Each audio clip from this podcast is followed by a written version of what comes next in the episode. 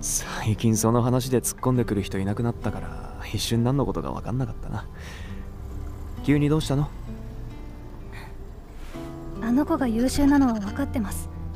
あの年であれだけ視野が広くてすごいと思ってます。でもワカメさんと組まなくたっていいのに。私と海を組ませたのは上の判断だよ。それと海は別に視野が広いわけじゃそれは俺も同じだけど。はい。しじみさんは考えすぎだよ。私はもういい大人だから大丈大夫人だからとか関係ないです。関係ないですよ。だってワカメさん。いえごめんなさい。今日は私ダメですね。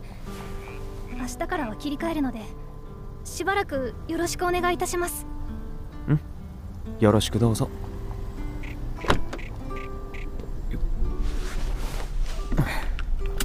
はいどちらまで？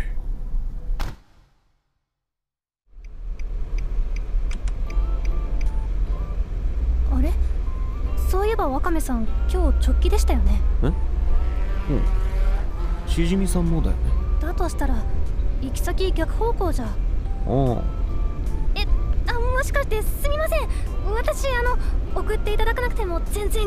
いや気にしないでいいよ送るついでに海の家に漫画撮りに行こうと思って。はい。あいつの家の漫画の充実具合すごいからね。なんなら来る？多分しじみさんならいても怒んないよ。あいいえ。大丈夫です。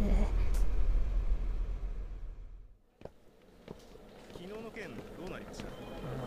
まだ連絡来てないんだよ。そうですか。うまくいくといいですね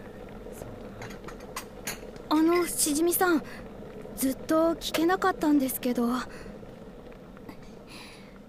久喜さんって人結構お名前を聞くんですけどうちを辞められた人ですよね。そうだよ。ワカメさんとクキさん。あ当時は昆布さんって呼ばれてたんだけどね。2年前まではこの2人が組んでたの。クキさんはほんと筋肉マンって感じの人で。だけどいい人だった。熱血感でちょっとめんどくさかったけど。ここでは珍しいタイプの人ですね。だよね。でそんなちょっとつ盲信で情に熱いクキさんと冷静沈着のワカメさんっていうデコボココンビで 結構トラブルもあったんだけど本当にがかりの花形って感じだったんだって。私もねここに入る前にワカメさんと関わったことがあるんだけどあその時は私が対象者だって勘違いされちゃって。でもかっこよかったんだ。ワカメさんももっと結構はっきり言う人で。でも。でも？いいよ。私がやる。前はねもっと踏み入ってたんだって。対象者が決まった段階で接触したり関係者に当たったりさながら警察みたいな。もちろんそのおかげで思いとどまってくれた人もいた。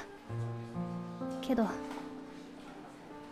結果的に久喜さんとワカメさんが追っていた海く中学生の男の子が一人お二人の目の前で電車に。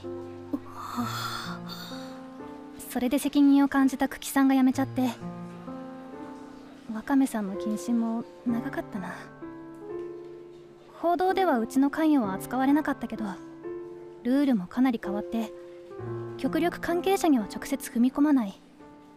あくまで行政の許可のもとで対象者の行動観察と報告をすることがメインになったの。前はもっと警察さながらって感じだったよ。そうだったんですか。あちなみにうちによく送られてくるネギの束とか段ボールに大量に入った野菜は全部久喜さんからだよ。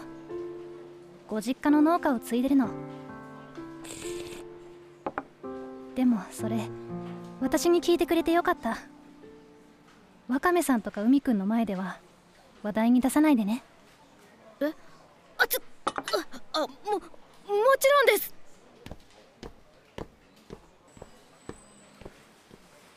はあ。